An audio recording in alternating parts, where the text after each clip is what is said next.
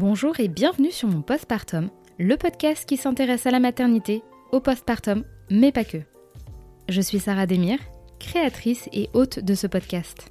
J'ai aussi deux enfants, et ces dernières années, plusieurs questions et réflexions ont traversé mon esprit sur la place des mères au sein de la société. Pourquoi cela n'était pas inné et évident?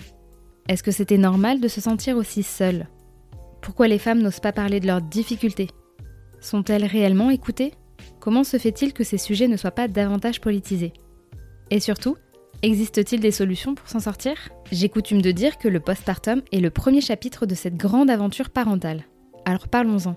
Ici, vous trouverez des témoignages sincères, touchants et bien souvent percutants. Il y aura également des professionnels avec qui nous pourrons comprendre certains aspects scientifiques, sociaux, psychologiques et politiques de la maternité. Pour cette nouvelle saison, j'aimerais aussi vous parler de mon propre vécu et de tout ce que j'ai appris depuis que je suis devenue mère. Enfin, j'espère qu'à travers cet espace, vous pourrez trouver du soutien, du réconfort et déculpabiliser. Pour soutenir mon postpartum, n'hésitez pas à mettre 5 étoiles sur vos applications d'écoute, à partager vos épisodes favoris et pourquoi pas à me laisser un commentaire.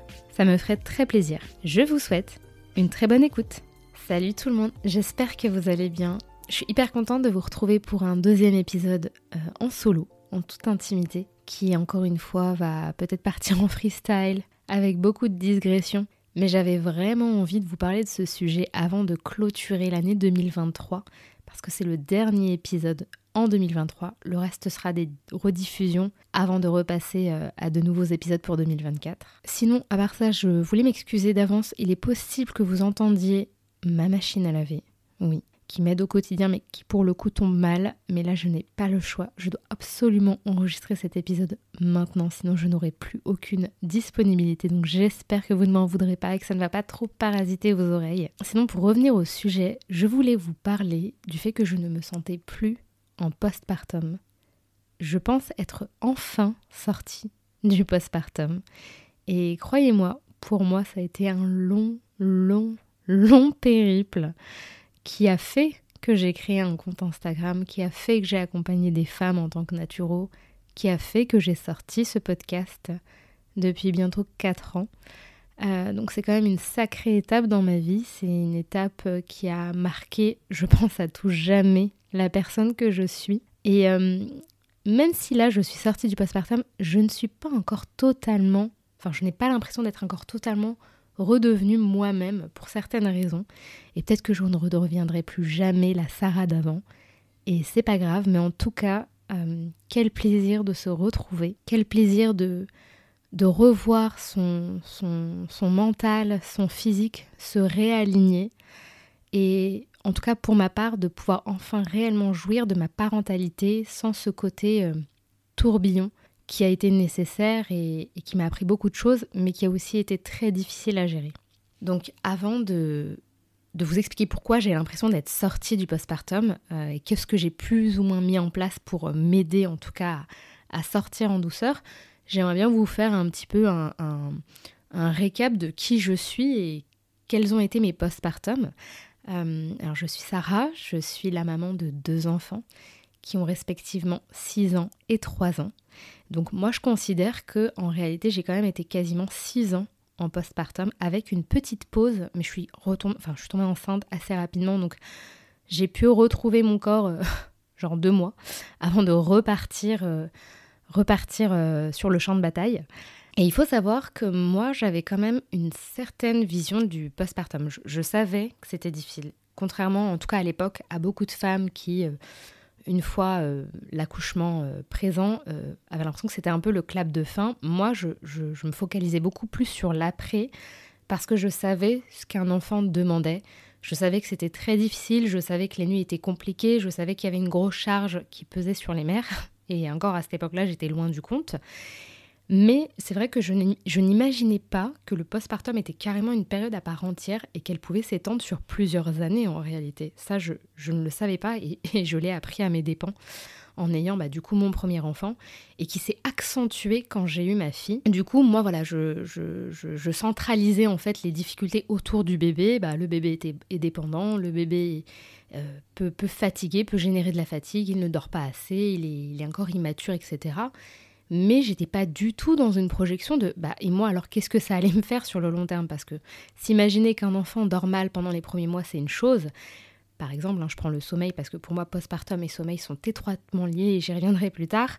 Mais par contre, euh, vivre ça pendant plusieurs années et cumuler ça avec l'arrivée d'autres enfants qui étendent finalement cette période-là, ça peut être extrêmement difficile et, difficilement imaginable en fait. Je pense qu'à l'époque, si on me disait ça aux, futures mères ou en tout cas aux personnes qui souhaitaient euh, potentiellement devenir parents, ça allait en refroidir plus d'un.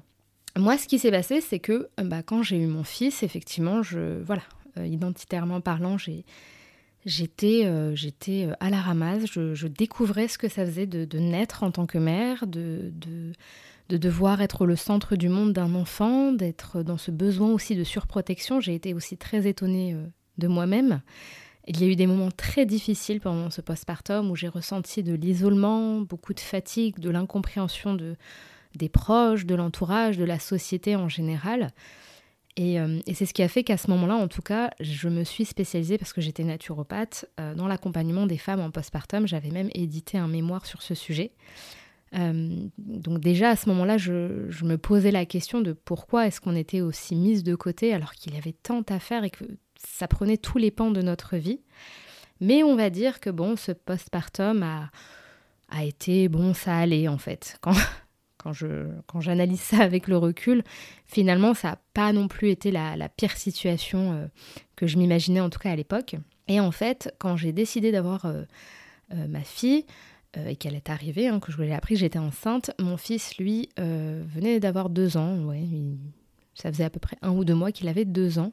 Et c'est vrai que, en tout cas, moi, dans ma situation, autant je m'inquiétais beaucoup de l'après avec mon fils, quand j'ai su que j'étais enceinte de lui, autant j'ai beaucoup minimisé la venue de ma deuxième parce que je me disais un peu naïvement, bah, j'ai réussi quand même à passer le cap du premier enfant alors que j'étais pleine d'appréhension.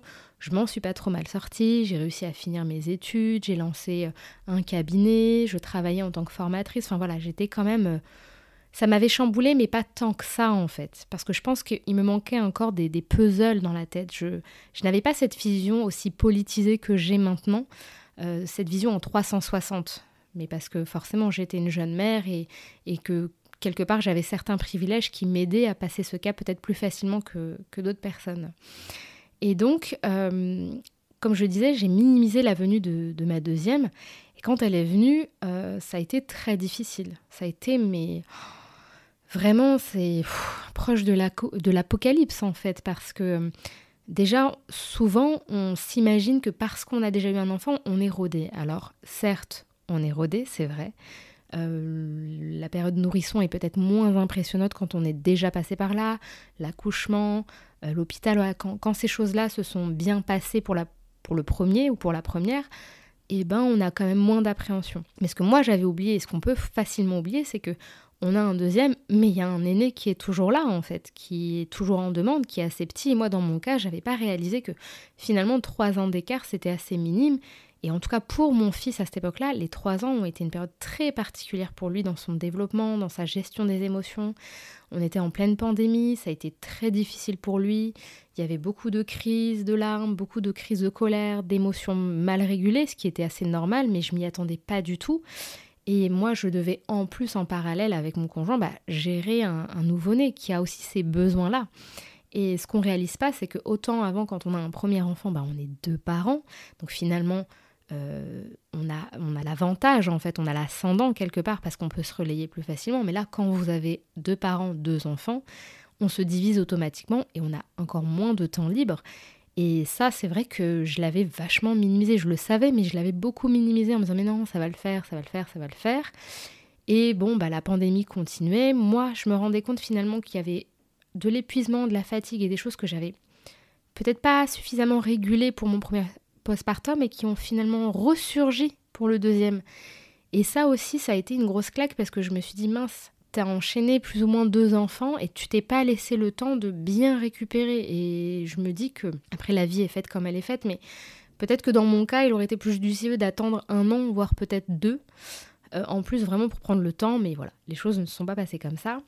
Et enfin, j'ai dû aussi faire face à des problèmes de santé assez, euh, assez importants du côté de ma fille et aussi de moi-même. Hein. J'ai fini moi aussi par sombrer parce que on peut pas tenir le navire comme ça indéfiniment. Au bout d'un moment, le, corps et le mental craquent, mais voilà, ça a ajouté en fait une, une, nouvelle difficulté, une nouvelle dynamique avec en fait une nouvelle dynamique familiale quoi. C'est-à-dire passer de 3 à 4, en tout cas chez moi, ça a été quand même ça a été quand même difficile.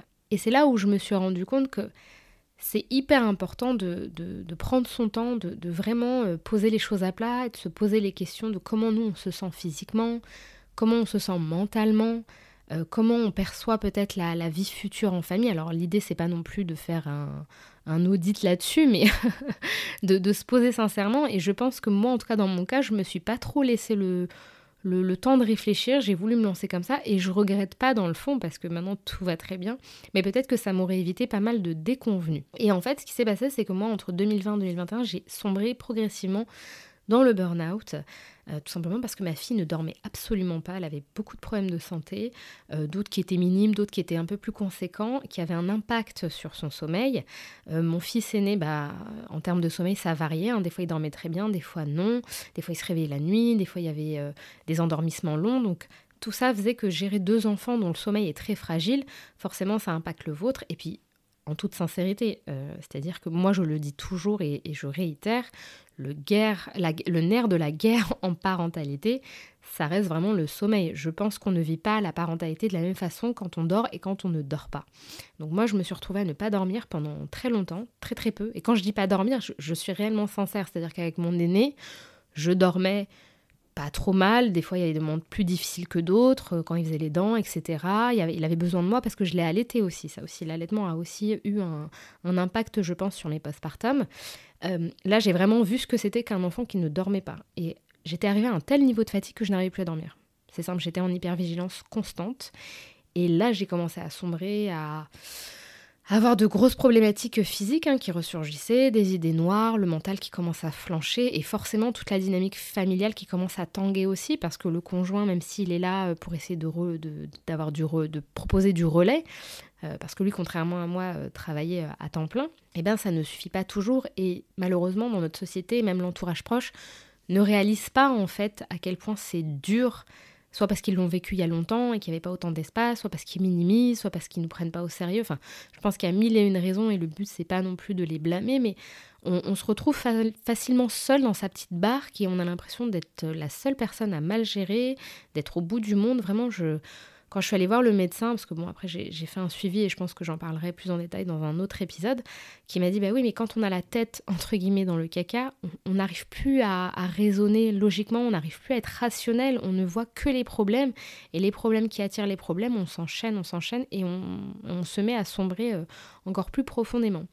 Donc autant vous dire que cette période-là, je me disais, mais mon Dieu, mon postpartum, on a l'impression que j'ai fait Colanta, mais en plus hard en fait. Euh, et, j'étais euh, traversée de plein d'émotions, de, la frustration, de la colère, de la tristesse, du regret aussi parfois. Je me disais, mais qu'est-ce qui m'a pris de, vouloir agrandir ma famille alors que finalement on n'était pas... Notre équilibre n'était peut-être pas si, euh, stable que ça. J'avais peut-être trop pris la confiance, entre guillemets. Et, et, bon, bref, le temps est passé. je pense que quand ça a commencé à aller mieux, c'est clairement quand je me suis priorisée. C'est-à-dire qu'à un moment donné, je me suis dit, ok, ta fille, elle peut pas dormir du jour au lendemain comme ça. Il y a une problématique dans sa santé qui fait que euh, elle n'arrive pas à dormir. Tu as de la chance, tu as des bonnes connaissances en niveau médical, santé et bien-être. Tu vas tout faire, en tout cas pour l'aider à régler cette problématique. Et toi, avec le temps qui te reste, tu vas maximiser au niveau du sommeil, du bien-être et du repos. Et pendant cette période-là, donc ça a été entre 2021 et 2022, Ma fille s'est fait opérer parce qu'elle faisait de l'apnée du sommeil et c'est ce qui perturbait énormément son sommeil, c'est-à-dire qu'elle se réveillait 15 fois au minimum la nuit en hurlant. Alors je vous laisse imaginer, vous êtes là dans un sommeil profond et vous entendez des hurlements. Moi, ça, ça m'a, je pense, traumatisée à vie. Euh, j'ai eu la chance de tomber sur une ORL exceptionnelle qui a tout de suite compris ce que je voulais dire, qui a compris l'urgence, parce qu'au-delà de ça, au-delà de l'apnée du sommeil, elle a d'autres problématiques de, santé, qui fait qu'en fait, ça faisait un cercle vicieux. Et elle me disait, ah non, mais là, normalement, on n'opère pas si jeune, euh, parce qu'elle avait euh, même pas 18 mois, hein, même moins, mais je vais lui donner la priorité parce qu'elle est épuisée, votre petite fille. Ça se voit que en fait, elle est complètement KO. Donc moi, je vous crois quand vous me dites qu'elle ne dort pas. Et que ça pose un vrai problème même au niveau de la famille. Et là, ça m'a enlevé un poids. Vous pouvez pas imaginer quand vous avez des problèmes comme ça, les gens ne. Comment dire c'est pas qu'ils prennent pas ça au sérieux, mais je pense qu'ils ne réalisent pas parce qu'ils ne sont pas dedans. Et là, de voir qu'une professionnelle de santé validait ce que moi j'avais repéré depuis longtemps et, et, en fait me donner le feu vert et potentiellement un espoir en fait d'aller mieux, euh, et ben ça m'a fait du bien. Donc en avril 2021, je crois, si je me trompe pas, euh, elle a été opérée. Elle a été opérée. Euh, alors non, pardon. C'est en avril. Donc en avril 2022 il me semble, si je ne me trompe pas dans les dates. Euh, elle s'est fait opérer. Donc à ce moment-là, elle avait 20 mois à peu près. Et quand je vous dis que ça a été le jour et la nuit, au bout d'une semaine, elle s'est, mise à faire des nuits euh, plus que correctes, quoi. Vraiment plus que correctes. J'ai pu enchaîner au minimum 6 heures de sommeil non-stop. Ça ne m'était pas arrivé depuis plus d'un an. Et, euh, comment vous dire que déjà là, j'ai commencé à sentir que ça avait un mieux. Mais j'avais tellement eu d'impact sur mon physique et ma santé mentale que forcément, il suffisait pas juste de cumuler quelques nuits euh, plus ou moins complètes pour que ça aille mieux. Donc moi, j'ai commencé à en mettre en place les siestes. Euh, c'est-à-dire que moi, j'ai eu la chance aussi que ma fille soit en collectivité à ses 14 mois. Donc dès qu'elle a été en collectivité, et eh ben, même si je savais que les nuits en attendant l'opération étaient compliquées, je dormais la journée. Je me faisais au moins minimum deux heures de sieste. Je me couchais très tôt je mettais, je faisais en sorte de ne pas être sur les écrans le soir. De toute façon, je, n'avais plus la force en fait, tout simplement, et ça me parasitait le cerveau. Euh, ce qui fait qu'à 21h, 22h maximum, j'étais couchée. Je faisais des siestes. Et en fait, ça m'a permis de tenir et de récupérer vraiment très progressivement. Ensuite, quand elle a été opérée, bah forcément, les nuits se sont améliorées. Dans les mois qui ont suivi, je l'ai sevrée. Donc ça aussi, ça a été une amélioration. Mais j'étais pas encore totalement bien. Et c'est là où, vraiment, ça m'a aussi mis une claque en me disant, bah oui, euh, la situation s'est plus ou moins arrangée, mais les dégâts ont, été tels que, même dans une situation stable, ton corps, lui, il est complètement dérégulé. Là, ton métabolisme, il est dans un état, il sait plus quoi faire. Donc, tu vas revenir aux fondamentaux, vu que moi, là-bas, je suis naturopathe, et tu vas reprendre ta santé en main très progressivement. Donc, je suis allée voir un confrère, on a fait faire des analyses ensemble, on a recadré mes carences, on a ciblé ce qui n'allait pas. Et lui aussi a beaucoup validé ce que je ressentais parce qu'il est aussi papa euh, de jeunes enfants et il m'avait dit ces mots qui m'avaient vraiment fait du bien ce jour-là. Il m'avait dit mais vous savez, avoir des enfants en bas âge, c'est extrêmement stressant. C'est extrêmement fatigant et c'est une période qu'on minimise énormément mais qui a un impact sur les femmes vous n'imaginez pas le nombre de femmes que je reçois en cabinet qui ont parfois même 10-15 ans après encore des séquelles parce qu'elles n'ont pas eu le temps ni même la validation nécessaire pour, pour, euh, pour, se, pour se ressourcer, pour se reprendre en main parce qu'elles elles ne faisaient pas le lien en fait, tout simplement parce que les gens leur, leur faisaient croire que ça n'était rien. Et il me dit, moi je vous le dis, ça peut amener à des problématiques de santé parfois très grave. Donc encore une fois, ça m'a fait du bien de me retrouver face à quelqu'un qui avait quand même de la bouteille, de l'expérience et qui m'a fait comprendre que non, c'était normal, mais qu'on pouvait y remédier. Donc euh, en septembre 2022, donc de septembre 2022 à, à peu près bah, l'année suivante, là j'ai senti que ça allait mieux en fait. J'ai senti que je me reprenais en main. J'avais de plus en plus d'énergie. J'avais de moins en moins envie de faire de sieste. J'arrivais à tenir des journées. j'étais moins irritable. Mon humeur commençait à être un peu plus stable. Et puis mes enfants grandissaient aussi. Donc voilà, l'autonomie arrivant, euh, euh, les dents qui sortent, euh, le sommeil qui, se, qui s'apaise, les couchers qui sont moins difficiles. Forcément, c'est des choses qui impactent le postpartum, je pense, et la vie des parents. Et là, j'ai vu un mieux. J'ai vu un mieux sur euh, mon énergie, j'ai vu un mieux sur mon corps, sur ma silhouette qui a commencé à se redessiner, même si on en est encore très loin de ce que j'étais avant. Mais voilà, j'ai vu un mieux sur mes cheveux aussi qui, ont commencé à repousser sur ma peau, sur, euh, sur vraiment plein de choses, sur euh, même mon espoir, parce qu'il y a des moments où je me disais, mais en fait, toute ma vie va tourner autour de ça, je, ne suis plus capable de rien, je, je, ne suis plus capable de travailler réellement dans une société. C'est-à-dire que même encore aujourd'hui, en toute sincérité, je j'ai tellement été dans un, dans un monde parallèle, j'ai l'impression que revenir comme ça, de, comme si de rien n'était, euh, je sais pas, dans une entreprise et répondre à un cahier des charges avec euh, telles compétences, telles euh, obligations, je ne sais pas si j'y arriverai. Mais bon, ça c'est encore un autre sujet et j'y reviendrai peut-être. Mais ça m'a vraiment, vraiment, vraiment fait du bien de progressivement et de voir en fait que le corps, quand il a la possibilité de se remettre, il le fait progressivement. Ça prend du temps. C'est ça aussi que je. C'est un peu le message que j'aimerais faire passer à travers cet épisode-là.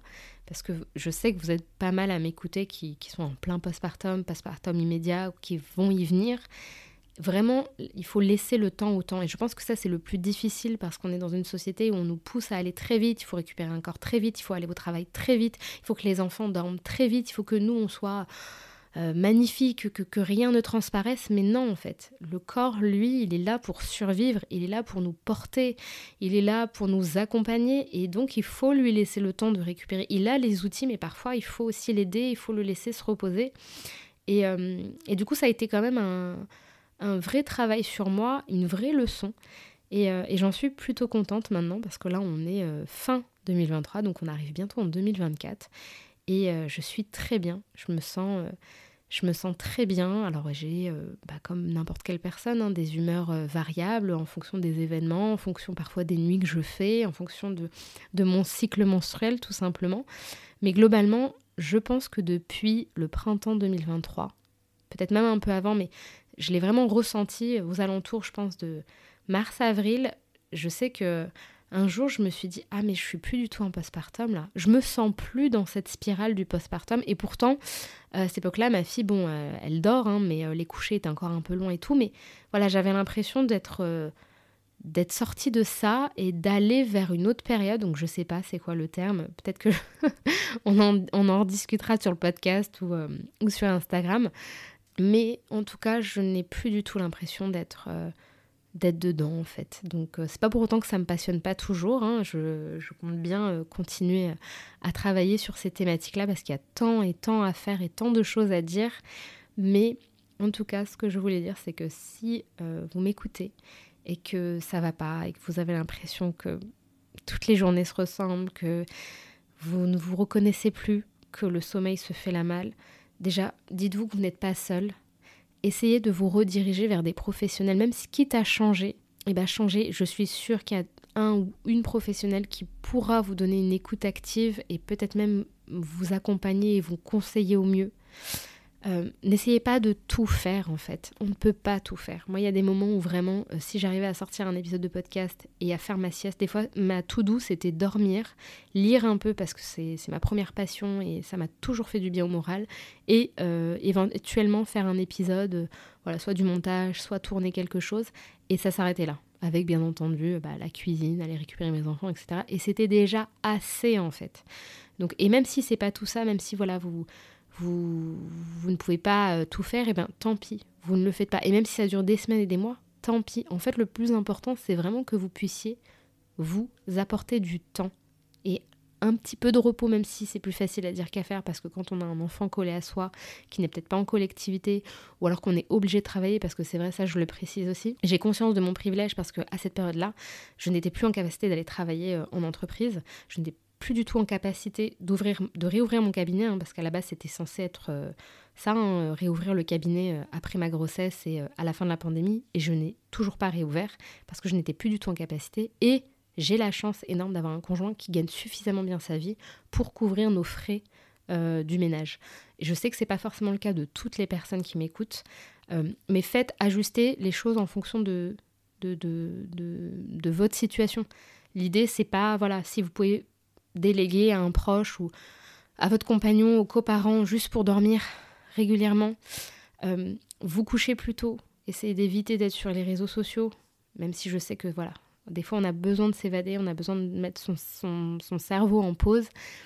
Mais essayez de vraiment de vous accorder un minimum de temps, même si c'est que 15 minutes par-ci, le temps d'un café, d'une petite douche, d'une balade dans le quartier, ou que sais-je. Et je vous avoue, et je, vous assure que progressivement, au bout de quelques semaines, quelques mois, ben, vous allez voir que ben, le corps il va commencer à, reprendre ses droits entre guillemets, que vos enfants ou votre enfant ben, va gagner en autonomie, qu'il soit en collectivité ou pas, que votre enfant va progressivement peut-être un peu mieux dormir.